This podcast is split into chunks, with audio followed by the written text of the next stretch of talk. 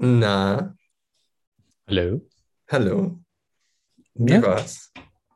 Ja, ja, gut. Und Ja, bei dir? gut, gut, gut. Ja, ja. Ich war dreimal im Kino. Nice. Man merkt, dass ich wieder in Deutschland bin. Erstmal alle Winter-Weihnachtsfilme abgraben, die gerade im Kino kommen. Äh, erster war West Side Story. Mhm. Und? War richtig gut. Ähm, war, ja, war voll unterhaltsam und super Musik und super Kamera und ja, muss man auf jeden Fall im Kino sehen. Wenn man, Muss man? ja, selbst wenn man nicht Fan von Musicals ist, ist es echt gut. Also ich habe gar keine Erwartungen gehabt, weil ich den Originalen nicht kannte. Ja. Ich wusste gar nicht, dass es auf, ähm, dass es auf Romeo und Julia basiert. Oh, nein, Ja. nein, wusste ich auch nicht. Dann hat es ja sogar Fuß und Hand. Es hat sogar Fuß und Hand, ja. Also quasi, weil es ist so ein bisschen amerikanische Gang gegen puerto-ricanische Gang und die tanzen sich eben gegen die Wand. Also sehr viel Drama und sehr viel, sehr viel Drama und sehr viel Klassenkampf. Ja, super gemacht. Echt klasse. Ich war echt überrascht. Ähm, ja, möchtest du dazu was sagen oder? Nö, ich finde es ich find's immer cool, wie diese äh, Tanzbattles doch so, also eine Bekannte von mir guckt auch Glee rauf und runter und, und West Side Mhm. Story und wie immer mit Tanz doch so viel gebettelt wird, finde ich äh, irgendwie interessant. Frag Ja, auch so- manchmal, manchmal aber auch nur der, der aus der Ami-Gruppe hat sich eben in die, in eine Puerto Ricanerin verknallt und das geht halt gar nicht. Und dann haben die eben auch zusammen gesungen und getanzt und äh, Ansel Elgort heißt er, glaube ich. Eigentlich ein ziemlich guter Sänger, der so mehr. Ich habe auch ein paar Lieder von dem gehört, also er macht echt gute moderne Musik. Und sonst kennt man den, glaube ich, nicht unbedingt, aber gut, also alle ziemlich gut gecastet. Dieses Tanzbattle ist, glaube ich, bekannt aus West Side Story, dass die sich dann am Ende battlen. Da gibt es aber, da gibt's aber echt viele Filme so in die Richtung mit diesen Ja, Tanzbattles, ne? Also, ja, ich glaube, ich habe irgendwas anderes auf dem Schirm, was wir mal in Musik geguckt haben. Wo ja, da gab es. Herr oder so? Nee, Herr nicht. Das war's. ja. Vielleicht was? West Side Story. Möglich. Möglich. Äh, Ähm, weiß jetzt auch nicht. Hm, naja, vielleicht kommt Das es war noch. aber nicht äh, der Highlight-Film der Woche. Der zweite, hm, ich muss leider noch warten, bis du ihn gesehen hast, falls du ihn überhaupt guckst, äh, ist Spider-Man No Way Home. Anscheinend muss ich ja jetzt, ne? Ich, nach, nachdem du mir, glaube ich, wahrscheinlich fünf Minuten, nachdem du aus dem Film warst, geschrieben hast, Paul, den musst du gucken. Ja, hast du die anderen gesehen? Ähm, boah, ich glaube nicht alle. Es gibt ja mittlerweile so viele Spider-Männer, dass ich gar nicht. Ja, also es gibt drei Trilogien. Der Hm. erste hatte drei, der zweite hatte zwei und die dritte, die hatte jetzt drei. Und ist jetzt wahrscheinlich der letzte von der dritten. Mhm. Also die Ähm, letzten Jahre habe ich ähm, nicht geguckt. Okay, Mhm. vielleicht holst du das nochmal auf bis nächste Woche. Und guckst ihn dir dann an, weil ach, ich weiß auch nicht, mir ging es nach dem Film irgendwie nicht gut. Also ich bin nicht der Mega-Fan. Spider-Man ist auf jeden Fall einer von meinen Favoriten, aber ich bin jetzt nicht so der Hyper-Marvel-Fan. Mhm. Und es ist jetzt auch, ich brauche gar nicht spoilern, ich brauche gar nichts zu der Story sagen, aber es ist mir irgendwie danach war so eine Art Trauerstimmung bei mir. Ähm, das wirst du auch erst verstehen, wenn du ihn gesehen hast. Und Mhm. ich brauche auch noch ein paar Tage, um es zu verstehen. Na, mir ging es nach einem Film noch nie so wie nach dem Film. wirklich. Hm, komisch, ja. Krass. Komisch, ja. Spoiler, es hat, gedacht, mit, ja. es hat was mit Archetypen zu tun. Die Überraschung, die Ja. keiner hat kommen sehen.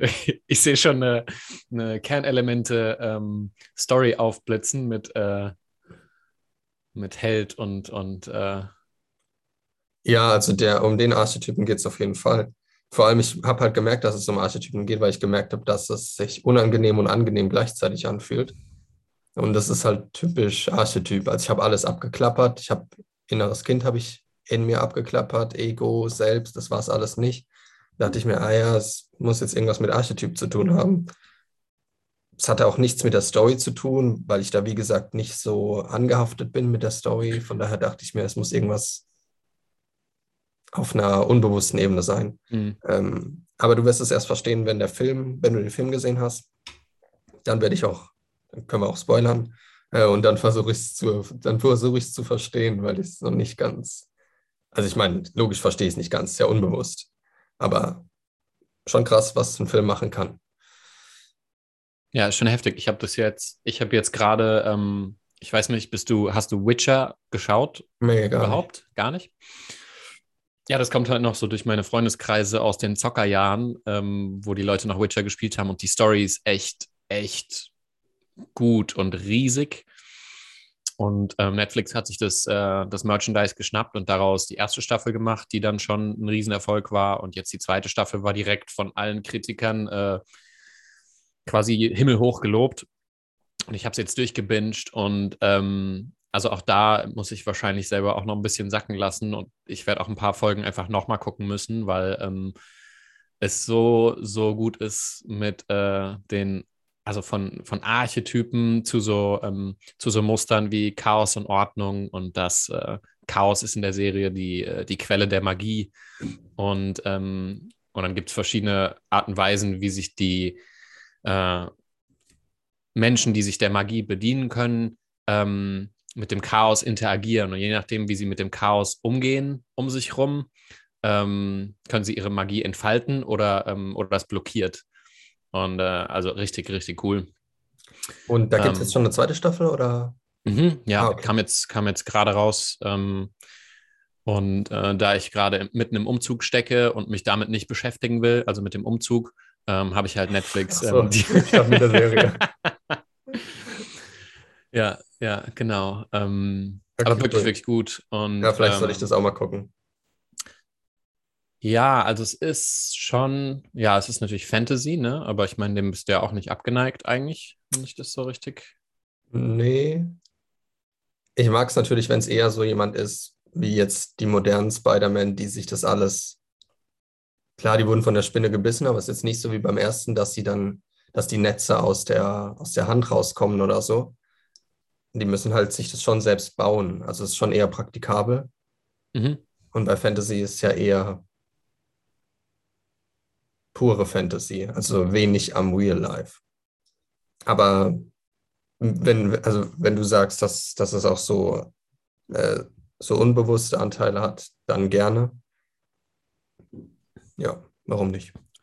Es ist halt sehr, ähm, also was ich bei solchen Geschichten auch immer sehr mag, wenn sie es hinbekommen, dass du am Anfang von Staffel 1 äh, schon irgendwelche, irgendwelche Storylines äh, angesetzt werden und du merkst es fast gar nicht und dann komplett äh, unvorhersehbar zwei, zwei Staffeln später sich erst die Kreise schließen und man dann mhm. merkt so, ah, und dann hat man so diese, diese extrem emotionalen Effekte, ähm, wenn man dann erst so tiefer versteht und so. Also schon, ja, Witcher war doch ein Buch, oder?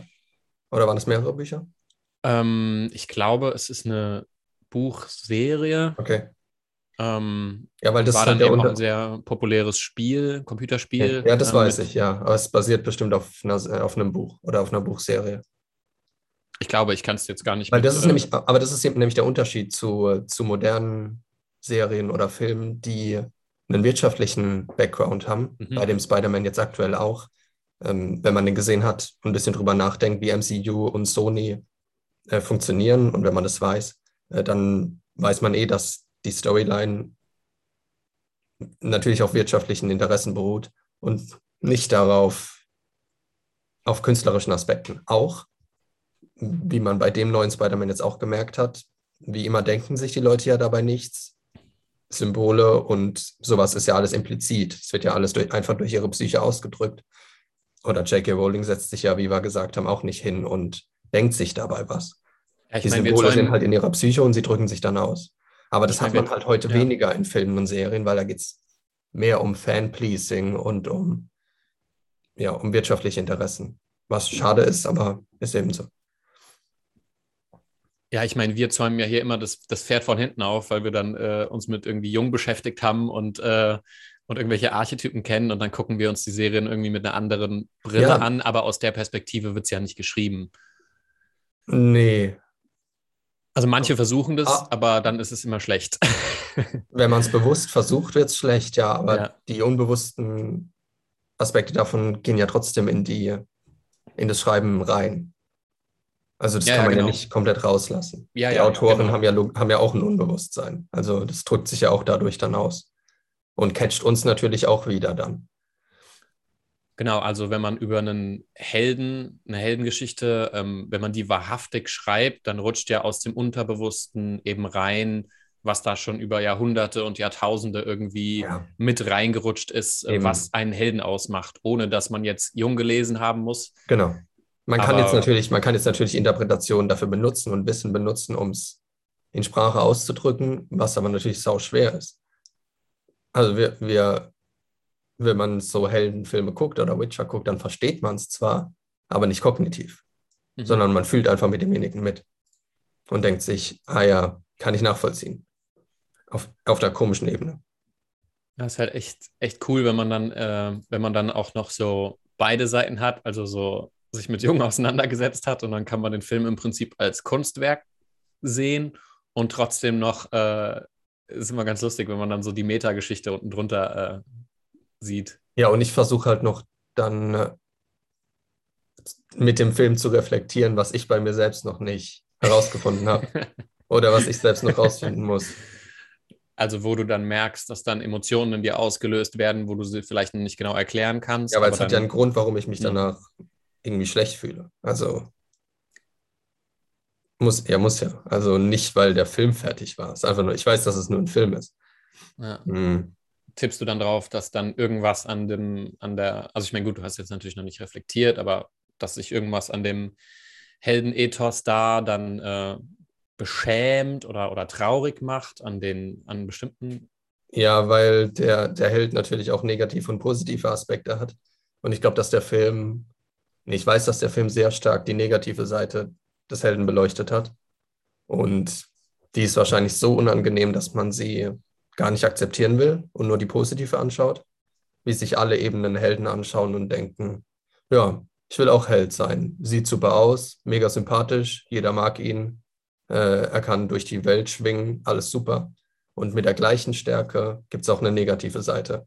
Und die hat der Film eben deutlich aufgezeigt. Und das tut natürlich weh.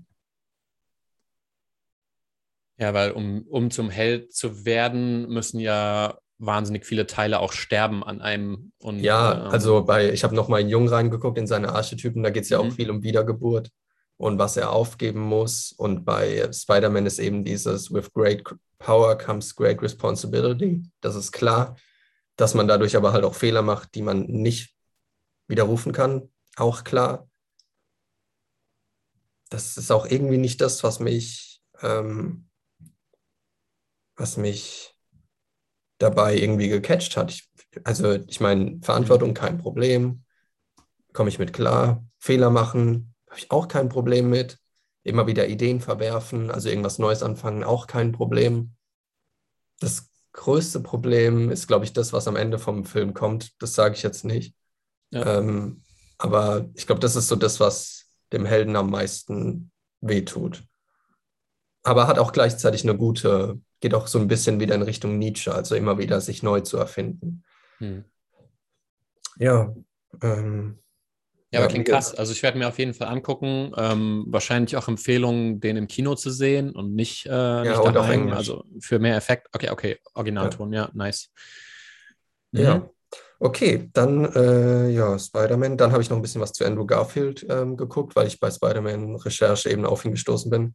Und da hat er eine, ein Interview gehalten über den Tod von seiner Mutter in einer Show, in einer Comedy-Show. Und da hat er gesagt, Grief, äh, Grief is unexpressed love. Das fand ich eigentlich schön. Hm. Und bei Garfield ist das Problem, wenn er heult oder wenn er kurz davor ist zu heulen, dann muss ich auch heulen. ich weiß nicht, bei dem ist das so weird. Also ähm, dem kauft Ich- man das. der- der was sagt heißt, mir kauft das- man das ab. Aber Andrew Garfield, das sagt mir gar nichts, der Typ. das ist der zweite Spider-Man gewesen.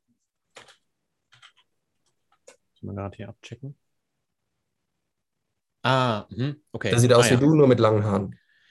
Okay, Nur, dass du Bescheid weißt. na dann. ja, gut. Ja, Dann finde ich ihn. da, ich mit langen Haaren. Ja. Ja. Äh, ja, fand ich schön. Habe ich noch nicht drüber nachgedacht. Ich glaube, das ist sowas, was er in der Therapie gelernt hat. So hat sich's angehört. Interessant, okay. Weil das ist natürlich Reframing und dadurch klingt das Ganze schon viel besser. Natürlich wird man das niemals dann verarbeiten können, weil man ja sein ganzes Leben lang dann Unexpressed Love hat. Ja, gut, aber man kann ja auch, ähm, das ist ja wie wenn, wenn äh, Freud sagt, der, der Vater muss sterben, dass du erwachsen wirst und Jung dann sagt, okay, er kann auch sinnbildlich Ja. sterben. Und dann kann man vielleicht auch sagen, gut, vielleicht kannst du die Liebe nicht mehr wirklich ausdrücken, aber vielleicht kannst du sie symbolisch ausdrücken, Ja. um, ähm, um durch den Grief, äh, den Grief, äh, ja, ein bisschen umzuwandeln. Um den Grief zu expressen. Ja. Ja. Express, express your grief. Ja. Äh, ja, warum nicht?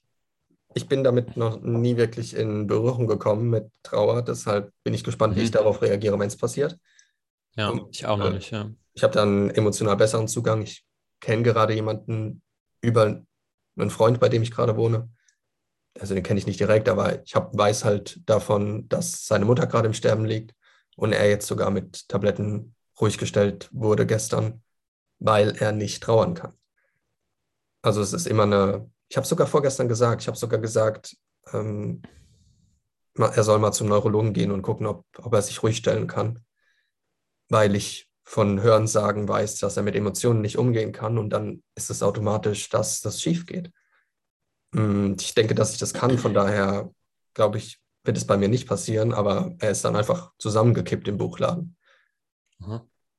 Und da, da, wenn, du kannst jemanden ja nicht innerhalb von zwei Tagen beibringen, wie man, wie man mit Emotionen umgeht. Ja, gut, klar. Es geht natürlich. ohne. ja. Also es gibt ja auch eine Ja. Thera- Therapiebereitschaft und eine Veränderungsbereitschaft. Selbst wenn jemand eine Therapiebereitschaft hat, heißt es nicht, dass er, dass sich da dann was ändert. Also, Das ist ja auch nicht dann, also ich meine, man kann zwar irgendwie seinen Emotionen äh, begegnen, aber wenn du noch gar nicht gelernt hast, damit umzugehen, dann Nee. ist es ja total überfordernd. Du kannst Voll. ja damit gar nichts anfangen. Das ist ja nur noch mehr Chaos dann, Ja. wo du dann merkst, oh fuck. es, gibt ein, es gibt ein paar gute Bücher von Kübler-Ross äh, zu, zu Trauer. Und das liest man aber logischerweise auch, bevor sowas passiert. Also am besten man bereitet sich darauf vor. Ah, Dass man dann weiß, wie man damit umgeht. Mhm. Weil wenn es dann passiert, dann ist es zu spät. Dann brauchst du nicht mehr. Das, also was heißt dann, ist es zu spät? Dann in, in dem Moment hast du einfach nicht die Kraft, dich darum zu kümmern. Du musst erstmal lernen, mit schwachen Emotionen klarzukommen. Mhm. Weil Trauer enthält, enthält halt alle Emotionen. Und wenn du dann aber beim im Supermarkt dich aufregst, weil die Kasse so lang ist, dann würde ich erstmal das üben, bevor ich, äh, bevor ich Trauerarbeit angehe. Ja gut, du bist jetzt in Deutschland, da kannst du gerade auch viele, viele Emotionen beobachten, wenn du hier im Supermarkt bist. Also ich habe letztens eine gesehen, die hat, ich weiß nicht, ob ich das schon mal erzählt, das fand ich so klasse, wie die einfach an der Kasse war und dann ähm, die Kassiererin, der ihr gesagt hat, ähm, hey, da stehen noch andere Leute, bitte stell dich in die Schlange. Und dann hat sie ihren, ihren Einkaufskorb äh, genommen, hinfallen lassen und ist, ist fucking aus dem, aus dem Geschäft gelaufen. Das war ich, Ja. glaube Ja, ich. Das, ja. ich merke das nicht so, weil ich bin in Hamburg und die Leute hier sind etwas gechillter als im Rest der Republik. Etwas. Das ist immer noch, naja, ist immer noch komisch manchmal. Da hörst du dann so von so vier halbstarken, so äh, eineinhalb Meter Abstand. Äh. Aber das ist eher so ein, das ist keine Aggression, das ist eher so ein dümmliches, jugendliches Verhalten. Mhm. Aber ich war gestern, nee, vorgestern in einem Stummfilm mit Live-Musik und ähm, ja, da waren hinter mir auch so äh, überall die, ah, ist das jetzt, die, die wollten hier 2G Plus und Pipapo, so die Treten hinter mir und ich so, ah, fuck my life, ich freue mich, wenn der Stummfilm anfängt. Aber ähm, ja, das war eine coole Erfahrung. Also Stummfilm war cool. Ähm, hätte ich nicht gedacht, dass das so unterhaltsam sein kann für Mhm. mich. Gerade auch, wenn man dann äh, eh so die ganze Zeit eher hohe Stimuli gewöhnt ist mit ähm, Hollywood-Filmproduktionen, heftiger Musik oder irgendwie generell einfach viel los und dass einem Stummfilm dann noch äh, so viel geben kann. Also da hat Mhm. einer mit dem Klavier gesessen, nebenher so ein bisschen so Jazz äh, gespielt. Es war halt Mhm. so viel Situationskomik. War echt, echt klasse. Das war am Anfang von irgendeiner Serie, ich glaube von Hawkeye, war so eine kurze Szene von einem Mädchen, das in dem Kino saß und jemand hat einfach die Geräusche dazu gespielt, weil es da noch keine, keine Töne gab. Irgendwo war das am Anfang von irgendeiner Serie. Ah, ich habe die letzten paar Wochen so viel gesehen. Äh, ja, werde ich mir, werde ich mir, es gibt auch so eine, ich glaube, Noir heißt das, diese Doku auf Netflix. Da geht es auch um Filmkunst und in der ersten, mhm. in der ersten Folge geht es um Jaws von Steven Spielberg. Ja. Also Noir, N-O-I-R. Ja, ich glaube, oder Voir, V-O-I-R. Irgend sowas. Das eine heißt sehen und das andere heißt schwarz. Ja, ist ja fast das gleiche. Ja, ist Noir. Irgendwas von den beiden, irgendwas mit Filmkunst. Oder? Naja. Naja. Mm, naja. Cool, werde ich mir mal, werde ich mir mal geben. Äh, äh, äh, was soll ich noch sagen? Ja, irgendwas war. Ach, gestern war ich im Kino. Also, was? Ja, gestern war ich nochmal im Kino. Ähm, Jetzt anderes Thema. Also gestern ja. war ich im Kino. Aber wie du, also ich war gestern, du warst auch gestern, ne? Nee, vorgestern. Ach, vorgestern. Ich war gestern in House of Gucci. Unfassbar langweiliger Film. Flache Charakter, flache Story, als Ende ist einem dann auch scheißegal. Man weiß ja, dass Gucci am Ende stirbt, mhm. ähm, weil das ja auf wahrer Begebenheit beruht. Und war mir alles Bums. Was mir aber nicht egal war, war, dass ein Promi in meiner Reihe saß. Ich war im Astor-Kino in Hamburg. Das ist so ein mhm. bisschen schickimicki. Mhm. Zahlst also 17 Euro für eine Karte. Kriegst davor einen Gin Tonic. Der hat mich 11 Euro gekostet. Ich Jesus. Nur, what the fuck? Und dann bin ich ins Kino gegangen, hörst schon die Stimme und dann siehst du da Claudia Obert. Du kennst sie nicht. Claudia Obert? Sie ist sozusagen die Trash-Königin von Deutschland. Puh. Ja. Nee, kenne ich nicht. Jedenfalls Sommerhaus der Stars, Promis unter Palmen und so weiter. Und dann saß die. Aha. Und ich bin so, ich habe so die Stimme gehört und ich habe dann zu lange sie angestarrt. Und dann hat sie mich angeguckt und ich dachte, oh nee, ey, komischer Moment. Und dann bin ich weitergegangen. Ich saß so vier äh, Sitze neben ihr und habe es dann meiner besten Freundin geschickt, weil die auch voll der Fan ist. Ähm, mehr aber auch nicht. Also ich finde es ultra peinlich, Menschen des öffentlichen Lebens, Personen des öffentlichen Lebens anzusprechen und zu sagen, bist du es wirklich und bla bla bla. Also ich würde mich sogar zusammenreißen, wenn da irgendwie Tom Holland, nein, ich würde mich nicht zusammenreißen, wenn da Tom Holland sitzen würde. Aber alles darunter, Tom Holland ist der neue Spider-Man, Paul. Lass mich doch googeln. Ah, okay, ja, okay. ist der, ist der Hot? Der neue Spider-Man. Ey, ganz ehrlich, okay. der, was der, der hat für eine Szene, nur für eine Szene, wo man ihn ohne T-Shirt gesehen hat, hat er wahrscheinlich so viel trainiert. Ähm, es war übertrieben. Und ja, aber typisch Helden. Ne? Das hat man richtig gesehen, dass es nur für die Szene war und in den anderen Szenen sah er wieder normal aus. Aber da musste er aufgepumpt werden. Vielleicht Body-Double, geht ja auch schneller. Aber kann man ja auch machen, trainieren. Geht schneller, ja. Apropos trainieren, ich war. Also ich meine, Moment, ich wollte noch einhaken. House of Gucci und du hast dich gewundert, dass der Film ähm, nicht so Tiefgang und, und, und und toll für dich. Also, Na, ich, meine, dachte, Titel, ich hätte mir halt schon. Adam Driver, Al Pacino, Sam Hayek und Lady Gaga, dachte ich mir, die können zumindest schauspielen. Da könnte, oh, ja, was, ja. Mhm. Da könnte was dran oh, sein. Ja. Guter Cast eigentlich. Ja, also und Jared, Jared Leto. Leto. Ja, aber du hast ihn nicht erkannt, weil die haben dem so eine fette Maske aufs Gesicht geklatscht, weil der den Bruder von ihm spielt, der so mhm. übergewichtig ist, Glatze hat und so weiter. Das heißt, einfach nur Name-Dropping. Man hat ihn gar nicht erkannt. Krass was schlecht ist für den Film eigentlich, weil das zeigt halt auch, dass man nur berühmte Leute nehmen will, um den Film zu bewerben. Mhm. Ähm, aber apropos Tom Holland trainieren, ich war die letzten paar Tage hier um die Ecke, ist so ein Calisthenics-Platz. Mhm. Und es sind so sieben Grad draußen. Und ich schaffe ungefähr dreimal so viele Wiederholungen wie sonst. Also ich war vorgestern draußen und irgendwann dachte ich mir, nach einer halben Stunde dachte ich mir, normalerweise kann ich jetzt nicht mehr. Es war an dem Tag nichts anders. Ich habe nicht, an, nicht ge anders gegessen als sonst. Ähm, ich habe nicht mehr Energie gehabt. Ich habe nicht besser geschlafen. Es war alles gleich. Und ich hatte, also ich habe irgendwann gedacht, jetzt muss es doch mal fertig sein. Ich muss doch irgendwann nicht mehr können. Aber es ist wirklich wieder krass, wie Andrew Huberman recht hat mit Muskelermüdung kommt nicht von Muskel ist ermüdet, sondern Muskel ist überhitzt. Also wenn ich, also es war wirklich Wahnsinn. Ich bin, da war so Hast du irgendwie lange davor nicht, hast du irgendwie lange davor nicht trainiert oder so, dass du irgendwie mega lange Regenerationszeit vor dem Training hattest oder so? Nee, uh, nee. Krass. Ja. Also auch nichts anders als sonst, außer dass es halt draußen im Gegensatz zu Madeira dreimal oder in Madeira halt dreimal so warm war wie hier. Ähm, das war der einzige Unterschied. Da war so eine Tischtennisplatte und ich habe zum Aufwärmen und währenddessen bin ich halt aus dem Stand draufgesprungen. Ähm, 100 Mal. Das, sowas habe ich seit Monaten nicht mehr gemacht. Plus Sprints, plus Squats, plus einbeinige Squats. Ich, irgendwann dachte ich mir, es muss jetzt mal fertig sein. Ja, siehst du einmal den Tom Holland halb nackt im Kino und schon geht die Motivation ja, das, die Decke. das war es nicht. Das war, das war am Tag vorher, sorry. Ähm, ah, okay. Naja, gut dann. Nicht, dass das jetzt nicht dazu beitragen würde. Trägt schon zu bei. Ja. Aber am Ende muss ich ja einen Weg finden, um dauerhaft motiviert zu bleiben. Da reicht es ja, nicht. Da reicht es nicht, sich mit anderen zu vergleichen.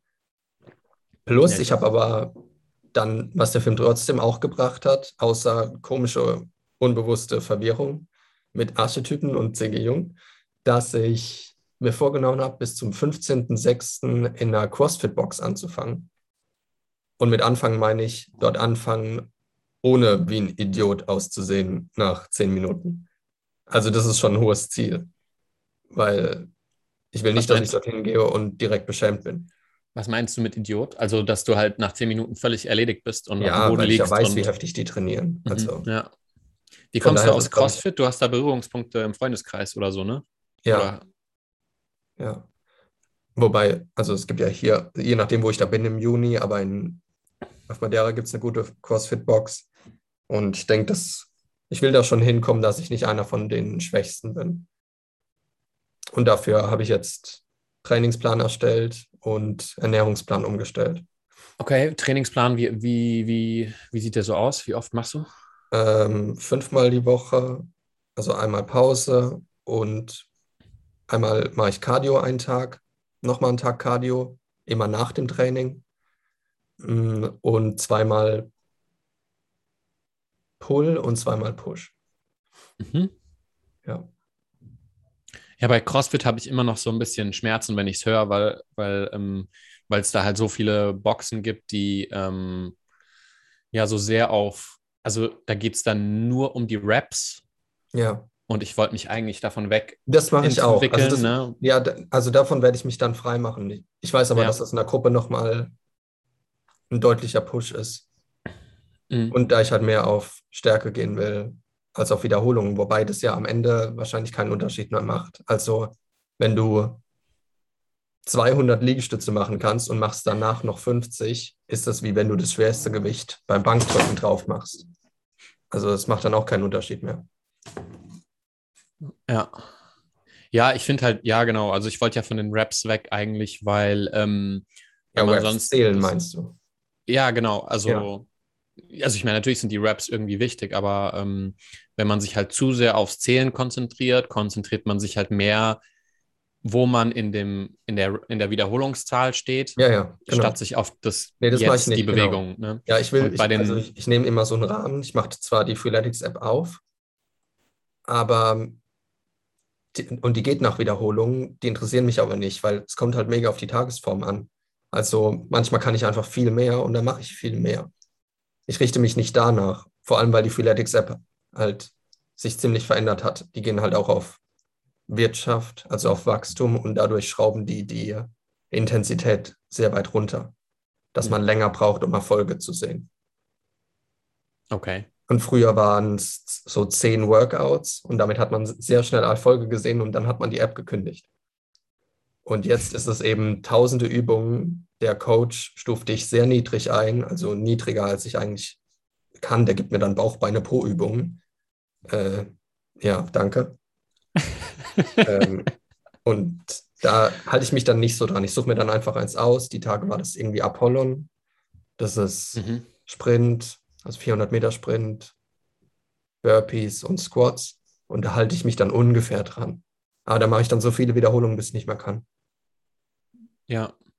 Ja, bei Raps, ich finde es halt cool. Ähm, ich meine, ich habe jetzt nicht so den Hang zu einem oder den Zug zu einem modernen Tracker, aber wenn, wenn man was hat, was das einfach nebenher erfasst, wo man sich dann voll immer noch irgendwie auf die Übung konzentrieren kann und dann danach dann sieht, okay, mhm. ich war jetzt voll bei der Bewegung dabei, ja, ja, genau. aber ja. ich sehe dann, wie viel mein Output war in, in irgendwelchen Zahlen und dann kann ich irgendwie davon absehen, okay, vielleicht habe ich nicht genug regeneriert, nicht genug mhm. gefuttert oder so. Und ja, ich schätze es danach immer. Ich zähle auch währenddessen nicht, aber ich schätze dann, oh, es waren jetzt ungefähr 200 oder so, anstatt währenddessen mitzuzählen. Ja, wenn du danach, eh, wenn du immer wieder Pause machst, dann kannst du dreimal so viel, also wenn du einfach am Stück dich übermüdest, hm. in, einer, in einer Umgebung, die die Körpertemperatur hochhält. Ja. Ja, cool. Ich bin gespannt, mal, mal davon äh, zu hör hören, wie du einerseits so mit dem Training vorankommst, mit den fünfmal die Woche und Dings. Das klingt ja schon auf jeden Fall nach relativ straffen Programm. Und du willst dann im, was hast du gesagt, im Juni äh, mit, mit CrossFit loslegen, ja. vorbereitet. Und dann kommst du rein und dann bist du nach zehn Minuten zerlegt, kotzend auf dem Boden. Und, äh, Auch okay. Das ist ein besserer Anfang, als nach einer Minute zu kotzen. Richtig. Ich mache ja auch nur Schabernack. Also ich weiß, dass es ein hohes, meistens ein hohes Level ist, von daher ist das schon in Ordnung. Ich muss halt in die Nähe kommen. Und mhm. Ernährung esse ich ungefähr fünfmal jetzt am Tag. Morgens meistens Eier, Banane und Oatmeal. Dann irgendwie Reis, Cracker mit, ich habe mir so eine geile Proteincreme geholt von Foodspring mhm. und von Wader. Ja. Das ist wie Nutella, nur weniger Zucker und mehr Protein. Mm, und eine Banane dazu. Dann äh, habe ich die letzten fünf Tage habe ich mir bei so einem Pakistani Reis und Fleisch geholt. Dann danach noch irgendwie ein Snack. Auch wieder Banane. Ähm, ich versuche ein bisschen von den Shakes wegzukommen. Also da esse ich dann lieber noch mal ein Stück Fleisch oder so. Ja, aber ich will schon so alle drei Stunden, macht schon Sinn, ne? Irgendwas zu essen. Also, also gerade was Energiebilanz angeht. Ich ist so ein bisschen schwer zu sagen, weil, weil da ja auch 5000 Meinungen gibt, ich wann weiß, wer wie mich, essen soll und so. Ja, ne? deshalb halte ich mich einfach an meinen Körper. Wenn ich die ganze Zeit Energie habe, dann ist es gut. Genau, also ich esse, glaube ich, im Moment ähm, einfach ganz klassisch dreimal am Tag. Ja. Aber ich probiere ja auch gerade mal aus Jux ähm, auf Empfehlung diese ähm, ayurvedische Ernährung aus. Mhm. Ähm, ah, genau, da hatten wir es letztens von, ja. Genau, für meinen, für meinen Körpertyp. Ähm, und das läuft bis jetzt sehr gut. Also meine Verdauung ist auf jeden Fall viel besser. Ähm, auch wenn ich das nicht, nicht äh, rigoros der Ernährung nachgehe. Also da gibt es dann Sachen, wo ich mich dann einfach nicht dran halte. Mhm. Aber es ist wie immer so 80-20, ne? Also halte mich dann viel dran und dann gibt es ein paar Sachen, wo ich sage, ja, keine Ahnung, mir egal, ja. ist das jetzt, weil ich Lust drauf habe. Ja. Weihnachten her mit den Keksen. Ja. Ähm, aber ja, das werde ich jetzt auch mal so weitermachen und da war auch die Empfehlung einfach ähm, gucken, dass man regelmäßig Nährstoffe hat und ähm, das, da ist auch so der Hinweis gewesen, dass Fasten einfach nicht für jeden Körpertyp mhm. was ist. Ähm, ja, aber ich versuche da auch immer noch so weitestgehend drauf zu hören, was mein Körper so ja. verlangt. Eben. Also ich weiß, dass Paleo mein Typ ist, deshalb mache ich es auch, weil ich es drei Jahre gemacht habe und mir ging es super. Hm. Und jetzt, seitdem ich kein weißes Brot mehr esse, geht es mir auch super. Also, aber ich denke, das ist eine Grundregel, dass Weißbrot scheiße ist. Außer du bist Schweizer und hast das, hast das Gen, was mit Gluten besser umgehen super. kann als andere. Ganz Tag dann ist. Dann, dann kannst, dann, kannst, dann kannst du so viel Weißbrot essen. Lecker. Ich esse den ganzen Tag nur Fondue und Weißbrot. Ja, das macht nicht schlecht, den Schweizer. Der, äh, auf, eine, auf, YouTube gibt es eine Doku, Best Shape of My Life von Will Smith.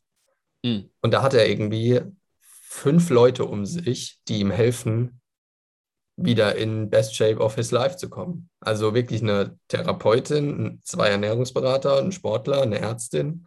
Ich denke mir nur, ja, gut. Ein bisschen realitätsfern für normale Leute. Und dann fliegt er nach Dubai, um dort zu trainieren. Oh also am Anfang hat es mich echt genervt. Da, da, da, da ist er so, macht es auf mega authentisch. Und das ist aber einfach seine Art. Und das mhm. ist aber auch sein Status, weil er sagen kann, was er will und tun kann, was er will, weil er halt Will Smith ist. Und dann tut er so, als ob, nee, er tut nicht mal so, als ob jeder das machen könnte, aber es passt irgendwie nicht zusammen. Auf der einen Seite den authentischen machen, auf der anderen Seite eine Schar von Leuten um sich zu haben, die einem helfen, sportlich zu werden. Man will das also ja auch nicht, machst nicht bitte haten, alleine. Ne? Aber, aber das ist ja dann schon irgendwie so, äh, ja genau, so alleine würde man sagen, oh cool, relatable. Ja. Das könnte ich auch genauso machen. Ja. Und ähm, ja, ich habe auch so ein paar Quotes von ihm gesehen, weil er ja jetzt wieder fit wird und so und dass er so, äh, ne, da kommen dann immer ganz schnell die Motivationsreden und ja. Quotes und so. Ah, das kommt aber wahrscheinlich Kontext, aus seiner ne? Biografie. Hm, kann auch sein. Weil die hat er während, also während die Doku gedreht wurde, hat er auch die Biografie geschrieben mit Mark Manson. Mit Mark Manson hat er die geschrieben. Mhm. ja, du brauchst ja einen Autor dazu. Also ich finde es schon gut, wenn Stars sich jemanden dazu holen, der schreiben kann. Ja, weil, sie halt, weil sie sind halt keine Autoren. Ja. Plus Mark Manson hat halt schon einen Namen. Von daher, also was heißt, er hat schon, Will Smith hat auch einen Namen, aber nicht im, im Buchbereich. Ja, gerade wenn das halt auch Will Smith eher für seinen Erfolg und seine Schauspielerkarriere bekannt ist, dann, wenn du dann jemanden aus dem Persönlichkeitsentwicklungssektor quasi hijackst und mit reinpackst in die, ja. in die Dose, dann sagt halt jeder, ah, wow. Ja, ja und er sagt, immer, er sagt immer was zu seinem, über sein Leben und dann bringt Mark Manson so den, den Übergang zum Selbsthilfe rein. Mark Manson hat aber einen guten Artikel geschrieben, den ich dir geschickt habe. Hast den mhm, schon gelesen? Ja, der war, der war gut. Ich meine, da, äh, der war ja auch quasi genau auf mich zugeschnitten. Der hat mich ähm, damals auch an deinen Methodenartikel erinnert. Wie hieß ja, ich habe den, ich habe seinen Artikel ein bisschen zusammengefasst, weil ich das nochmal klarer haben wollte. War dein Methodenartikel quasi das, wie du das für dich zusammengefasst hast? Oder? Nee, der Methodenartikel kam, bevor ich den Mark Manson. Ja, ja, gen ah, okay, ja. genau. Also Mark Manson hat geschrieben, es gibt zwei Arten von Menschen, einmal Arztmenschen und Coachmenschen. Die Arztmenschen haben ein Problem, das gelöst werden muss, Existenzkrise, Trennung und so weiter. Und die Haltung ist dann, ich habe dich bezahlt, jetzt löse es. So kommen die meisten Klienten zu mir und ich nehme ihnen dann erstmal die Illusion. äh, die Leute haben Schmerz und hören deshalb auf alle Ratschläge. Sie sehen Wachstum als Skill, der nur Infos erfordert. Und verzweifeln, wenn sie dann erkennen, dass es halt mehr braucht. Mhm. Und Mark Manson hat dann zum Beispiel geschrieben, das ist wie, wenn du mit einer Grippe zum Arzt kommst und er zeigt dir erstmal ein Video über das Thema Immunsystem oder so. Mhm. Da bist du halt auch verzweifelt. Und so sind Arztmenschen auch verzweifelt, wenn du ihnen nicht sofort hilfst bei ihrem Problem. Und genau. Und Coach-Menschen wollen eine exakte Strategie, die sie auf einer tieferen Ebene verändert. Sie wissen, dass Wachstum Aufwand bedeutet und neigen dazu, nie aufzuhören und immer besser werden zu wollen, dass sie das Ganze für einen Wettbewerb halten. Das bist dann eher du. Mhm, genau. Du weißt, dass es Aufwand braucht, aber du denkst, du könntest der Beste werden in Eckart Tolle. Genau, du könntest, ja. es, du könntest der Bewussteste werden und dann ist das Bewusstwerden wollen, dem Bewusstsein im Weg. Ja. Und Mark Manson meinte dann, also ich habe es ein bisschen umgetextet, von wegen niemand kümmert sich einen Scheiß darum, ob du gut in gewaltfreier Kommunikation oder Stressmanagement bist. das fand ich auch geil. Äh, deine Ängste zu Menschen kann dich noch ängstlicher machen. Weiß nicht so ganz, was er jetzt damit meint. Eig es kann sein, dass man sich dann verliert, aber eigentlich nicht. Also du könntest halt theoretisch dich einfach immer im Raum verkleinern, ne? dass du dann sagst, ah. okay, ich habe negative ah, Erfahrungen und dann ah, in den Methoden ich im den noch mehr verstecken, aus. anstatt dich zu konfrontieren. Äh, nur, nur Methoden suchen, anstatt dich aber um, das, um, den, um den Kern zu kümmern. Ja, genau. Also ich habe mal, glaube ich, mal geschrieben, Angst imitiert und ignoriert die eigentliche Erfahrung. Von wegen, ja, ich kümmere mich jetzt drum. Kannst du ja nochmal sagen? Angst imitiert ich würde es, heute würde ich es eher sagen, mit die Methode imitiert und ignoriert die notwendige Erfahrung. Mhm. Also die Methode tut so, als ob du was tun würdest, ignoriert aber dabei gleichzeitig das, was du eigentlich tun müsstest. Ja, Methoden. Du also liest zum Beispiel, drüber nachgedacht. Du liest zum Beispiel ein Tage. Buch, du liest zum Beispiel ein Buch zum Thema inneres Kind und dann hast du es gelesen und dann sagst du, ja, jetzt habe ich mein inneres Kind integriert, weil du es gelesen hast. Und es ist aber halt nur eine Täuschung und du hast dir eigentlich nur die Methode geholt und hast aber gar nicht das Problem gelöst. Es fühlt sich aber für dich so an. Für, für manche, nicht für dich jetzt. Ja, ja, genau. Also die Methode ist ja nur ein Konstrukt, was eine Richtung gibt. Und wenn man sich dann anfängt, mit der Methode zu identifizieren, hat man immer sofort wieder ein Problem. Ja, genau. Und er meinte, in, im Sport brauchst du mehr Aufwand, je mehr du besser wirst. Und in persönlicher Entwicklung brauchst du weniger Aufwand, je mehr du besser wirst. Also irgendwann mal zu sagen, jetzt ist gut. Mhm. Äh, du wirst dich nicht immer wieder mit beliebigem Skill einfügen beschäftigen müssen. Tu es einmal ausführlich, dann wird das Gelernte integriert. Dann lass es los, bevor es zu einer Identifikation deines Egos wird. Das ist jetzt von mir. Mhm. Ja, ich ähm, fand schon, der hieß ja Why I'm Ready to Quit Self-Help, war ja die Schlagzeile. Ja, den, hat er, den hat er einmal geschrieben, vor ein paar Monaten, der kam nicht gut an. Und natürlich kam er nicht gut an, weil, weil er halt die Wahrheit sagt. Und dann hat er ihn jetzt nochmal besser gesagt oder besser, sich besser ausgedrückt. Er schreibt noch, wie gewinnt man in etwas, das mit persönlichem Wachstum zu tun hat? Man hört irgendwann auf, sich darum zu kümmern. Mhm.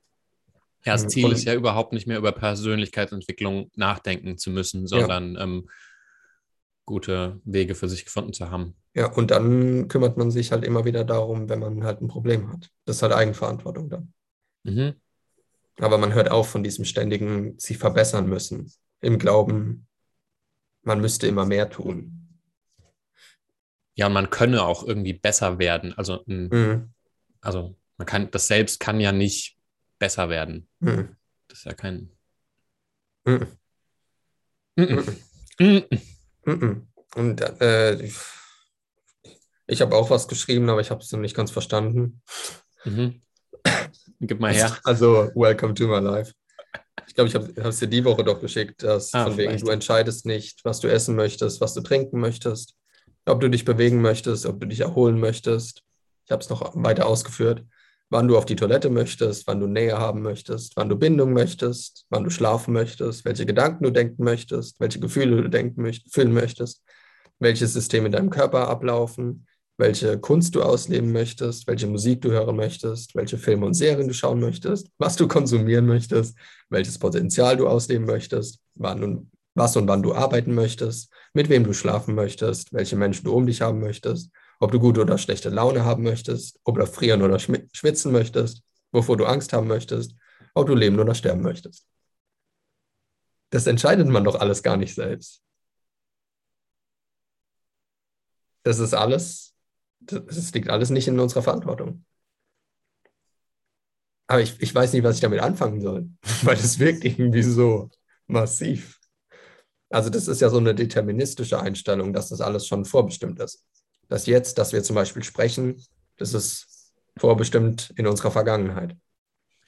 Ja, es stimmt ja schon irgendwie. Das ist ja auch so sehr buddhistisch, dass du ähm, also man fängt ja erst damit an zu sagen, okay, man identifiziert sich nicht mehr mit Objekten ähm, in der Welt, also nicht mehr mit äh, Geld, Status, sonst irgendwas.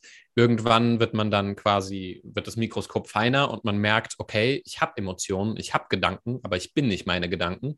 Also auch die beeinflusst man ja, genau. nicht, die poppen halt irgendwie auf ja, im, im genau. Bewusstsein. Und das heißt, man ist ja primär erstmal Bewusstsein und alles andere, was im ah, Leben passiert, sind ah, dann. In die Richtung geht's. Ah, es geht in so eine Sam Harris-Richtung.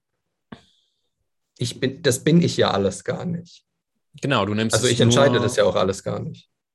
Ja, ja, also kannst, kannst du nicht. Du kannst ja nichts auf der objektiven Ebene je entscheiden, auch wenn wir das gerne wollen würden. Darum habe ich es kognitiv nicht verstanden.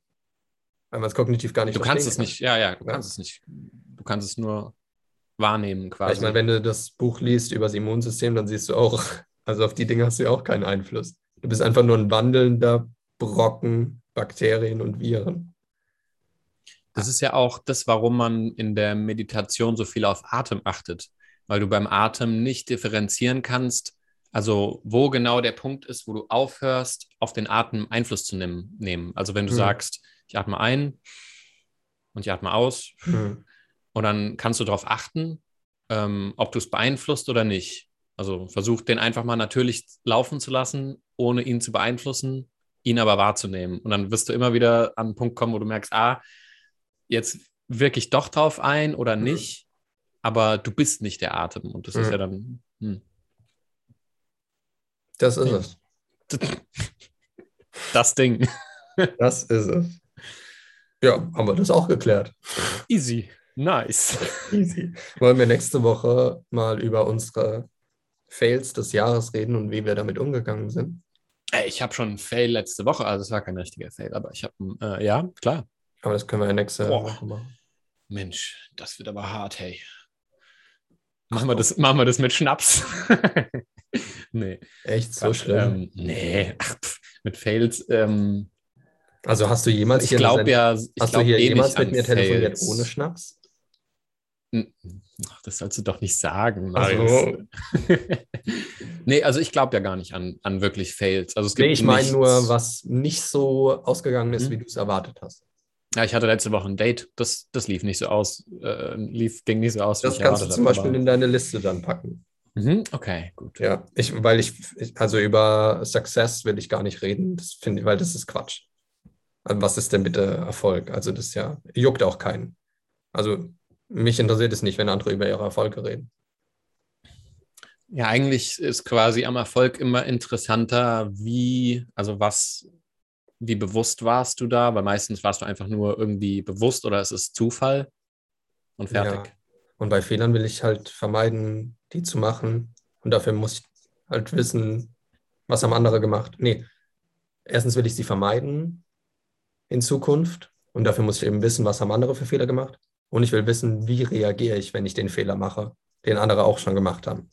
Und dafür will ich eben wissen, ihnen ist A passiert, was haben sie dann B getan. Mhm. Ja, cool. Ja. Ne? Ja. Oder? Ja. Ja, ne? Kann man, kann man mal machen. Können wir Kann mal man machen. zumindest mal, können wir mal reingucken. Ja, ich habe hier noch Hm. so ein, mir so ein 3D-Puzzle gekauft mit so Teilchen. Mhm. Und das ist jetzt, also ich die Freiheitsstatue. Und Ja, ich bin jetzt und schon so weit. Nice. In vier Tagen. Nicht schlecht. Ja, dann, äh, Sind, ja, bist ja schon fast an der Spitze, ne? Ist ja fast on the top. ja, also das sind 1700 Teile Mhm. und macht Spaß. Ja, macht man halt, ne? Über die Weihnachtszeit ist doch schön, ein bisschen Kekse, ein bisschen, ein bisschen Teechen. Oh Ja, ja, was ich könnte hab- wieder ich ein paar noch- Proteinkekse backen. Ja, bring, back mal welche mit. Ähm, Äh, okay. ich habe äh, wieder lustige, ähm, ich war bei meiner Family und ähm, ich merke einfach echt, wie krass die Grundspannung bezüglich Covid im Moment ist. Und wenn du dann Leuten sagst zwischendurch, hey, wollen wir einfach mal kurz irgendwie ein bisschen durchatmen, das Ja. hilft auch nicht unbedingt. Nee, es ist dann nur so kurz. So, ja, ja, genau, ja. Ja, Wetter ist echt krass. Ja, wie gesagt, zu den Tests. oh. Ja, ich meine, es ist auf der einen Seite auch äh, meine eigene Schuld, weil dann ist es ja mein, mein Fehlen an Akzeptanz, dass es da irgendjemandem gerade irgendwie schlecht geht. Ja, das ist aber nicht deine nicht Schuld. einfach. Nee, nee, natürlich nicht. Aber dass es mich aus, dass es mich, äh, dass ich denke, dass es ein Zustand ist, den ich jetzt aus dem Weg räumen muss, macht schon wieder quasi wie zu einem Wider, also ich habe dann einen Widerstand zu der Emotionslage der anderen Person, weißt du? Ich sage dann, das ist Ja. Quatsch, sich darüber jetzt aufzuregen und darüber überhaupt, überhaupt zu reden. Und dann, ähm, Manche Dinge rauben halt auch Energie, weil, weil man sich damit nicht beschäftigen will. Und dann kannst du ja die Situation verlassen. ja, ja, klar, aber ich meine, im Idealfall will ich ja irgendwie auch das ähm, Bewusstsein um mich herum irgendwie erhöhen, wenn ich kann. Ne? Also wenn ich dann halt in einem Widerstand bin zu dem, was die andere Person sagt und aus diesem Widerstand raus mit der Person rede und sage, hey, lass doch mal atmen, dann weiß die Person, dass ich dem, was sie gerade fühlt, äh, Widerstand entgegenbringe, was Ja, natürlich manch- dann Abwehrreaktionen Und gibt. manchmal ist es auch in Ordnung, den Leuten zu sagen, dass sie zu viel jammern und sich zu viel beschweren, weil es ihnen sonst keiner sagt. Das liegt nicht immer nur an dir. Das muss ich noch üben. Das muss ich noch üben. Ich weiß, dass das eine, äh, also das mache ich Also du mehr. musst nicht immer, du, du musst nicht alles auf die äh, Bewusstseinsebene schieben. Du kannst auch das auf die, also man, man würde meinen, das würde den Menschen helfen, wenn du es, wenn du lernst, damit umzugehen mit dem Widerstand. Tatsächlich hilft es ihnen aber mehr, wenn du sie darauf aufmerksam machst, dass sie nerven. Und da, also du machst sie ja auf ihr Ego aufmerksam. Und dadurch musst du es ihnen eben sagen, weil es sagt ihnen ja mhm. sonst keiner. Sonst hört sich jeder an und alle sagen, ja, du hast recht, oder sie regen sich auf. Also sowohl Recht geben als auch sich darüber aufregen, löst das Problem ja nicht. Sie werden sich weiterhin aufregen. Aber ihnen mal zu sagen, du, es ist jetzt mal in Ordnung, habe ich die Tage auch gemacht. Ich habe dann auch gesagt, nach fünf Minuten, und das war der Entry für das Gespräch, habe ich dann auch gesagt, du merkst schon, dass es sehr viel ist dafür, dass wir jetzt drei Wochen nicht telefoniert haben, dass du jetzt direkt mit dem Thema anfängst. Also ich weiß nicht, wie das sonst in deinem Leben ist, aber vielleicht solltest du mal drauf schauen, dass das nicht mehr so stark dominant ist. Mhm. ja, also bei mir kam, also es dadurch gibt es dann auch mehr Raum für andere Dinge. Weil die Person kam dann zu mir danach, äh, irgendwie eine Dreiviertelstunde später, hat gemeint, ja, die halbe Stunde hätten wir uns eigentlich auch sparen können, ne? Mit einem Lächeln. Mir, mir, so, ne? Und ich, ja, ne? Und dann waren wir uns da einig und haben das auch, ja. also sie hat es dann auch gemerkt, ähm, ja. was cool war. Also ich finde es halt schon nice, wenn man dann ähm, auf die Art und Weise. Ähm, ja, die halbe Stunde hätte man sich wirklich sparen können. Ja, klar, aber es ist schon, es ist schon besser, wenn, ähm, wenn man die Zeit dann hat, also wenn man die Zeit ja, wenn die halbe Stunde drauf ging, aber sie war nicht komplett verlorene Zeit, weil wenn die Person tatsächlich ähm, dann auch merkt, dass man vielleicht das Thema sich einfach öfter sparen kann und einen Tee trinken. Es ist immer einfach, das nice. danach zu merken. Es ist immer einfach. Dann hat man sich entspannt, dann ist man nicht mehr im, im Stress drin, dann mhm. ist man, hat man sich ausgeplaudert, dann hat man, als ob es was bringen würde, darüber zu reden. Ich will, dass man, also ich will, dass man mir sagt, wenn ich, wenn ich übertreibe und wenn ich nerve, mit einem Thema oder mit einer Einstellung. Und dann kann ich darüber reflektieren. Also Marius, ich Nee, sag's. Ich, ich kann es ja dann überprüfen, ob es. Manchmal ist es schwer zu überprüfen, weil es hm. könnte Projektion sein, du könntest aber auch recht haben. Das heißt, wenn man mir zum Beispiel in einem Haus, in dem ich mit anderen lebe, wenn man mir da sagt, dass meine Attitüde irgendwie komisch ist, dann sagt mein Kopf zuerst, was ein Idiot, dann sagt mein zweiter Kopf, das ist Projektion und mein dritter Kopf sagt dann, vielleicht könnte er recht haben. Und das ist die Konsequenz von Kommunikation und Reflexion.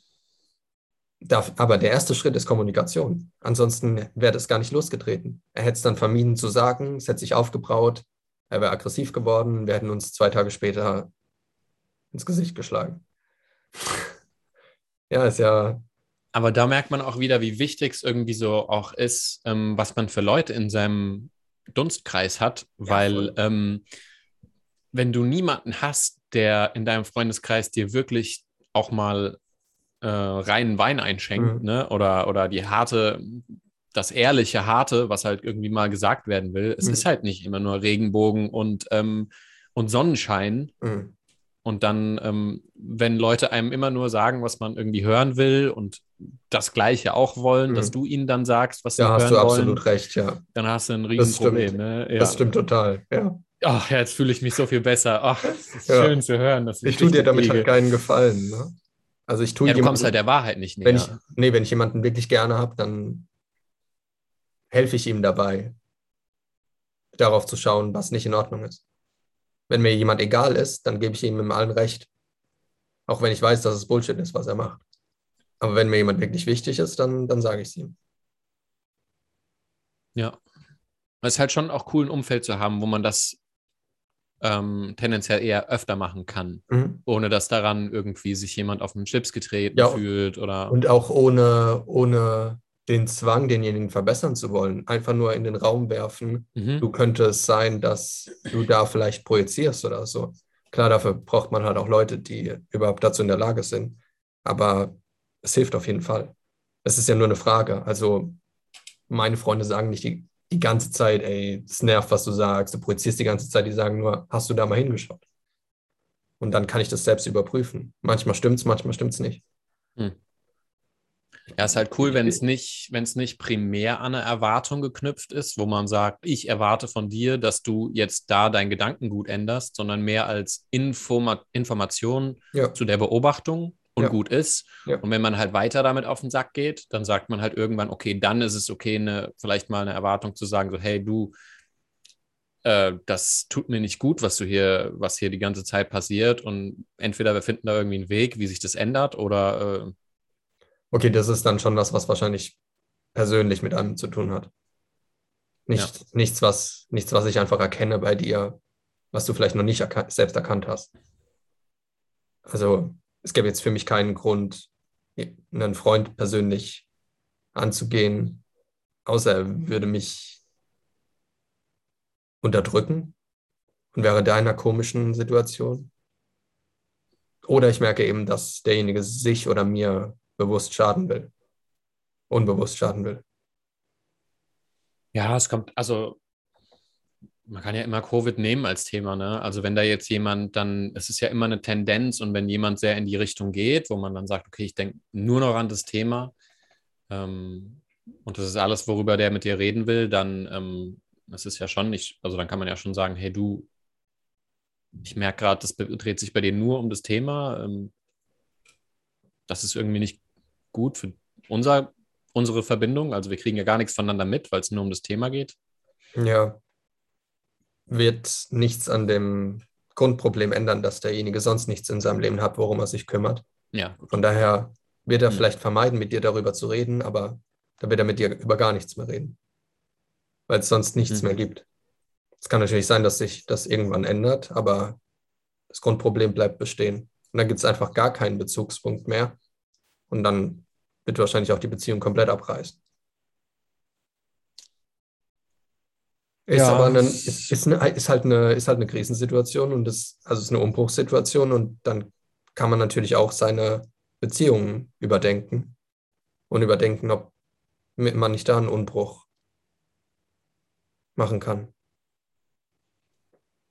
Ja, ich meine, so Umbruchssituationen haben ja auch immer das an sich, dass sie eben viel, ähm, was sonst unter den Teppich gekehrt werden kann, äh, an Emotionen und Gedanken und äh, Projektionen ähm, Mhm. noch viel mehr hochkommt, weil alle, weil der Grundstress ja höher ist.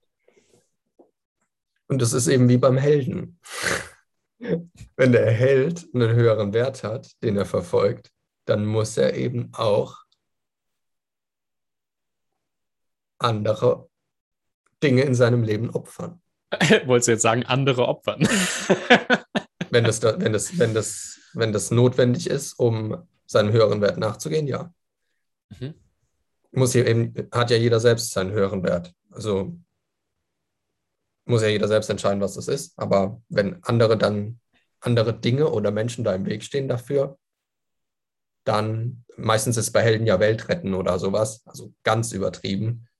Da wir aber alle unsere eigene Welt haben, würde ich eher sagen, wenn, wenn Gefahr besteht, dass ich meine eigene Welt nicht retten kann, dann muss ich etwas oder denjenigen opfern. Mhm.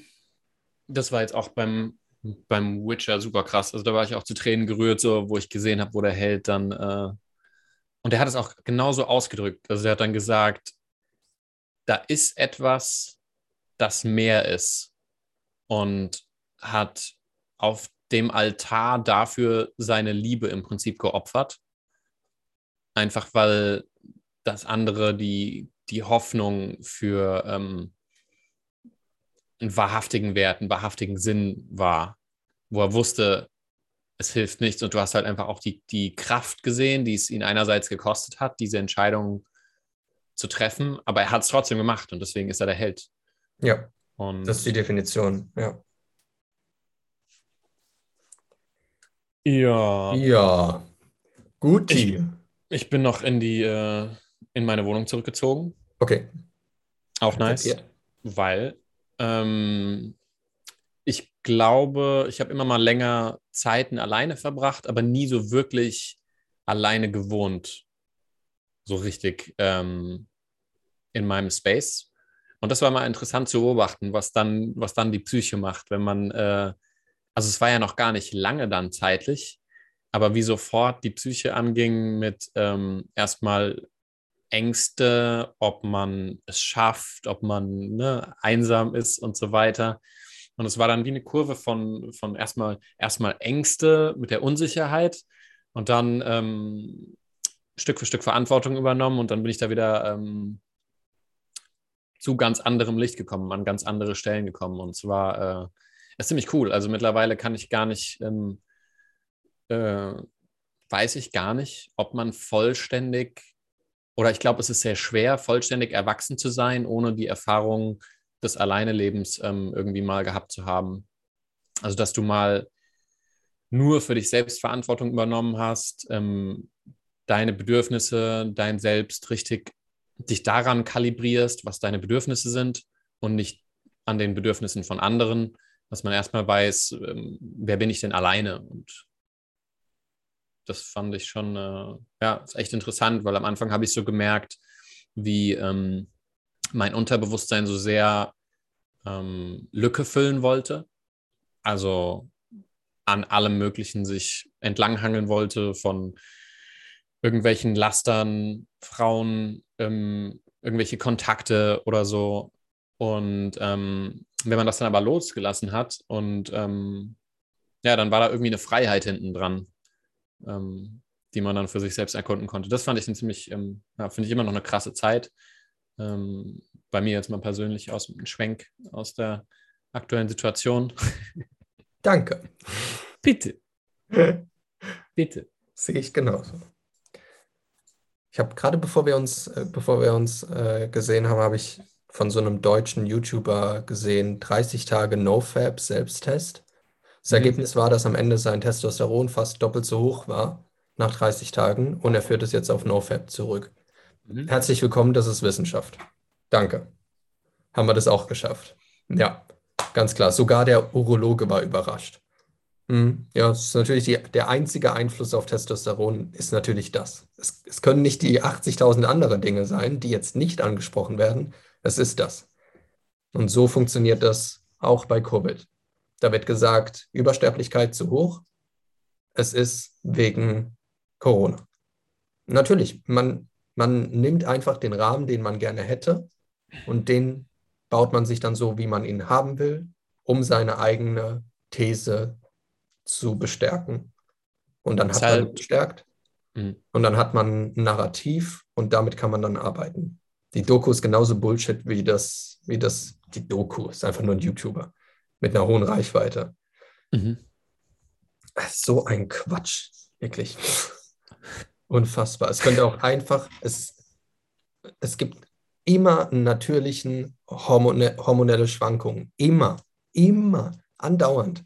Und wenn er dann noch ein bisschen mehr besser geschlafen hat und sich ein bisschen mehr bewegt hat und irgendwas anders gegessen hat und es passt gerade in den Testzeitraum rein, dann ist der Hormonspiegel halt doppelt so hoch. Mal abgesehen davon, hoher Testosteronspiegel hat auch Nebenwirkungen. Das, das ist nicht das Nonplusultra. Zu hoher Serotoninspiegel die ganze Zeit hat auch Nebenwirkungen. Zu hoher Dopamin auch. Man will nicht immer zu viel von allen Hormonen haben. Das ist so dieses äh, westliche, da ist mein eines Stellrad und dann fokussieren sie sich komplett auf dieses Stellrad, also zum Beispiel Testosteron, was auch wieder eine Methode ist. Auf, mhm. Also wenn man das überlegt, das ist einfach ein Konstrukt, wo man dann sagt, ah, dieses Konstrukt, wenn ich daran drehe, dann wird alles besser. Und ja. das ist ähm, einfach, ich meine, wir haben ja letzt, wir haben ja da mit dem E-Roll geredet und es ist einfach, ja, Corona. Äh, man muss es, man muss es halt, ja. als, als wir letzte Woche mit ihm gesprochen haben, hatte er Corona. Und der hat mit mir in einem Zimmer geschlafen. Der durfte nicht fliegen. Der sitzt gerade in einem Quarantänehotel auf Madeira. Ja. Aber der PCR-Test hat gesagt, er ist positiv. Ja, das. Ähm, ja, in drei Tagen darf er fliegen. Drei Tage darf ja. er wieder. Ja. Ja, kurz vor, ja, kurz vor Weihnachten. Kurz vor Weihnachten. Ja. Und dann ist er genesen. Aber es war nicht, also was heißt, es war nicht schön. Kopfschmerzen, Übelkeit, die ganze Zeit wieder. Ja. Wie das halt ist, wenn man das erste Mal mit einem Virus in Kontakt kommt. Ja, das erste Mal. Der E-Roll, ja. Ja, aber, aber das, ähm, genau, also ich finde diese Reduktion auf eine Methode oder einen Stellrad ist immer so das, was wir uns als Menschen wünschen. Also die Sicherheit am, an was Objektivem, wo du sagen kannst, ach, wenn ich dann mein Testosteron im Griff habe, dann wird alles Mögliche viel besser und so. Nein, es sind alles Wechselwirkungen. Mhm. Ähm, es ist unendlich kompliziert. Ja. Es, kann, es kann allein schon der Unterschied sein, dass er jetzt glaubt, eine Methode zu haben und dann ähm, anhand dessen sein Mindset sich ändert und sein Stresspegel sich kurzfristig irgendwie ähm, senkt, deswegen Testosteron steigt, weil er dann sagt, hier habe ich jetzt meinen Stein der Weisen gefunden und dann nach ein paar Wochen wird's nächsten, wird er einen nächsten Stein der Weisen suchen, der eben die Antwort extern bietet, die eigentlich nur intern zu finden ist. Und vielleicht war der Testosteronspiegel auch vorher schon sehr niedrig und die Verdopplung bedeutet jetzt im Prinzip gar nichts, sondern erstmal in Richtung Mittelwert. Hm. Das heißt nichts. Aber das zeigt halt, wie gearbeitet wird und wie die Menschen denken, weil das ist ja ein grundsätzliches Denken, dass man dann einfach auf eine Ursache zurückführt, die man gerne hätte. Aber ja, es funktioniert. Ist ja auch okay, machen wir, haben wir auch quasi die Tendenz zu so, ähm, dass man dann äh, manchmal sich mit einer Methode mehr identifiziert als angebracht wäre und man dann ähm, ein bisschen überschwänglich bei einem, bei einem Thema involviert ist, ähm, mental, einfach weil das, weil unser Gehirn das so gerne, so gerne hätte. So, dass, genau. da, dass da die Antwort wäre ja. in der Methode. Das wäre so viel äh, leichter, als die Ängste und das Innenleben zu konfrontieren. Aber Voll. deshalb geht es aber auch, deshalb sind halt auch die wenigsten Menschen in etwas erfolgreich und die meisten probieren es einfach nur oder geben sich Mühe oder sind interessiert. Deshalb ist ja auch fast niemand erleuchtet, weil es keiner wirklich will. Ja, der Preis ist zu hoch. Ja. Den, will, den will keiner zahlen. Eben. Oh, ja. Heute, was geht bei dir heute noch? Ähm, ich werde ein bisschen Dungeons and Dragons mit Freunden spielen. Sommer. Cool. Ich ja. gehe gleich auf die Reeperbahn zum Barber. Oh, ba was wollen sie denn bei dir barbieren? Ist doch gar nichts dran. Äh, es ist auf dem Kopf. Ach, na ja, aber ist doch noch ist doch okay. Ja, trotzdem. Dann kommen zwei Leute, die ich in Madeira getroffen habe. Dann mhm. gehen wir irgendwo in einen Club, falls es irgendwas gibt, was gut ist. Moi. Oh Gott, zwischendurch muss ich noch essen und Sport machen. Ich weiß gar nicht mehr, wie lange ich nicht im Club war. Essen und Sport machen auch noch. Ja, hast du viel vor. Bei mir, ich werde mich äh, Umzug vorbereiten, Badewanne. Vielleicht gehe ich auch noch Sport machen. Ich war auch gestern Calisthenics machen, habe gemerkt, dass ich ab, abgebaut habe. Und dann war mein, ähm, mein Kumpel da, der an den Ringen den Handstand Push-Up macht und. Äh, nee, solche Leute blende ich aus. Ja. Die nehme ich gar nicht wahr. Das ist mir egal. Da, da versuche ich so sehr darauf zu achten, dass mich nicht damit zu vergleichen. Ja, ich vergleiche dann aber auch ähm, kaum, aber der, das ist ein richtig interessanter Typ. Also äh, auch so ein Unikum, der macht das nur für sich. Ich habe am Anfang gefragt, ob er irgendwie Trainer ist und er hat gemeint, hey, ich, ich kann mein Movement, ich kann meinen Sport für niemanden anderes machen. Ich mache mhm. das nur für mich. Und ja, ähm, ja und der hatte dann halt auch richtig was Gutes, also gute Dinge zu sagen zu bewegen. Ja, das finde ich auch schön, weil ich habe die Tage fest und flauschig gesehen, live, mhm. Weihnachtsshow. Und da war Detlef Book da. Und Böhmermann hat ihm von seinem Trauma erzählt, von einem Detlef Book-Film, wo Detlef Book in einem Bett lag, neben einem Mann und hat die Augen so aufgerissen, hat so getan, als ob er schlafen würde. Und Detlef Book hat halt dann erklärt, dass derjenige, der, also der ihn verkörpert hat, der war Künstler und der ist eben die ganze Zeit unter Druck. Also er muss immer abliefern. Mhm. Dann hat er Olli Schulz und Böhmermann angeguckt und hat gemeint, ja, ihr müsst ja auch immer abliefern. Ihr könnt jetzt nicht einfach hier sitzen und ja. nichts tun. Und das ist der Druck von jedem Künstler und auch von, von Service-Dienstleistern, dass sie irgendwas geben müssen. Es muss immer, es muss immer geliefert werden. Ansonsten ist halt Existenzkrise dran. Ich versuche da auch ein bisschen rauszukommen.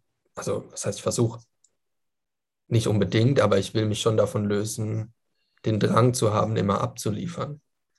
Wenn ich keine Lust habe, dann mhm. habe ich keine Lust was zu schreiben oder zu posten, dann ist es keine Kunst mehr. dann ist es Erwartung. Das fand ich eigentlich ganz schön. Von daher finde ich es schön, dass er was für sich selbst macht, ohne immer alles nach außen ko zu kommunizieren und weiterzugeben. Manche Dinge einfach nur für einen selbst.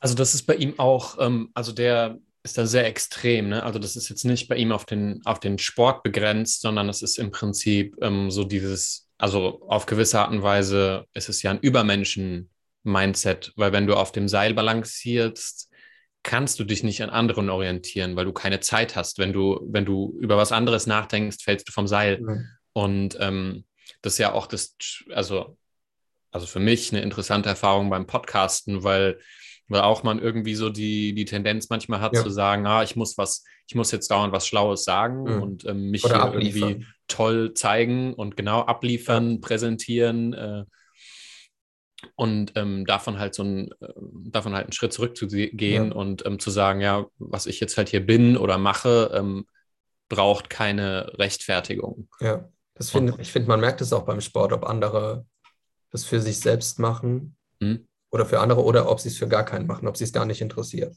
Ja, also man dance like nobody's watching. Ne? Ja, so. genau. Also vor allem hier draußen, wenn halt fünf Typen oder auch Frauen um 18 oder 19 Uhr, es ist ja dunkel, bei 7 mhm. Grad trainieren, keiner nimmt wahr, dass da noch andere Leute sind. Niemand spricht jemanden an, jeder ist so unter seiner Kapuze vergraben. Man trainiert halt, für, aber das ist halt immer das Schöne, dass man was alleine tut in der Gruppe. Ist egal, ob du alleine in der Gruppe arbeitest, alleine in der Gruppe Sport treibst, alleine in der Gruppe liest. Das hat immer noch, das verstärkt das nochmal, was du tust, wenn du es in der Gruppe tust. Ja, also es, es gibt halt auf jeden Fall einfach nochmal mehr Stimulus. Es passiert halt, du bist halt als soziales Tier ja. äh, aufgestellt, dass deine Wechselwirkung eben nicht nur mit dir und deinen Gefühlen und deinem natürlichen Umfeld ist, sondern eben auch mit dem sozialen. Und allein, dass da Menschen sind und irgendwas machen, ist ja schon, äh, und wenn die dann auch irgendwie mit dem, was sie machen, in die gleiche Richtung streben, also wenn sie an so einem Platz dann alle konzentriert, selbst im Kalten, einfach ähm, für sich trainieren, sich bewegen, dann ist es ja auch irgendwie eine, das merkt man ja auch um sich rum. Das ist ja was anderes, als wenn im Gym als wenn du ins Fitnessstudio gehst, am besten noch irgendwie einen super schickimicki-Laden, wo alle dann möglichst äh, aufgestylt und cool aussehen mhm. oder so. Es da, ist ja ein anderer Vibe. Um ja, dich. ey, da draußen, das ist fast wie in Bulgarien. Die tragen Jeans, äh, irgendein Shirt, irgendein Billo-Pullover und Wanderschuhe. Also ich habe halt auch gerade nur Wanderschuhe dabei, deshalb trage ich halt Wanderschuhe.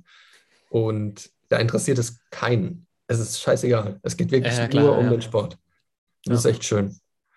Ich bin auch, also als ich den, den Bekannten da gesehen habe, ich habe eigentlich nur äh, ein paar Erledigungen gemacht, bin spazieren gegangen bei einem Call und ähm, dann habe ich ihn da im Calisthenics Park gesehen, ne, wusste, dass er da wieder ähm, am Start ist und ich habe auch über ihn nachgedacht, weil das ist schon also ein eindrucksvoller Charakter so.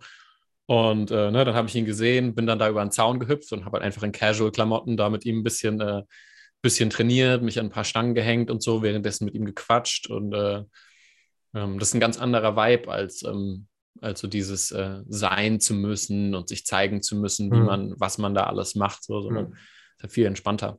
Ja. Ja. Dann esse ich jetzt was, dann gehe ich zum Sport und dann zum Barber. mach, mach das. Mach Muss man ja richtig Verantwortung übernehmen hier. Moi. Ich habe auch gar keine, ich hätte auch gar keine Zeit mehr, neun Stunden am Tag zu arbeiten, ist mir aufgefallen. Also Je ja. mehr man sich um sich selbst kümmert, desto weniger Zeit hast du für Arbeit. das ist dann irgendwann der, der Flip, wenn man dann so merkt, wie wenig Zeit. Ja, man hat halt wenig Zeit, ne? Da muss man ja, die Arbeitszeit dann umso besser. Wenn du Stunden schläfst, dann hat der Tag nur noch 15 Stunden. Ja. Und wenn du da dann halt die ganzen wichtigen, guten Filme gucken willst und trainieren und lesen und vorm Kamin sitzen, das ist halt nee, schon. Ich habe hier keinen Kamin. Ich habe hier leider nur hinter mir 1400 Bücher. Hast du gezählt? Nee, er weiß das. Wieder hin Da sind ein paar gute dabei. Ja, müssen ja, ne? Bei 1400. Ich habe, ich, ich glaube, ich habe ich hab so 20 Bücher drüben und davon schmeiße ich jetzt 15 weg und ja. um, oder, oder gebe sie weg, besser gesagt. Und dann war es das. Reicht. Reicht. Gut. Gut. Bis nächste Woche. Bis nächste Woche. Ciao. Ciao.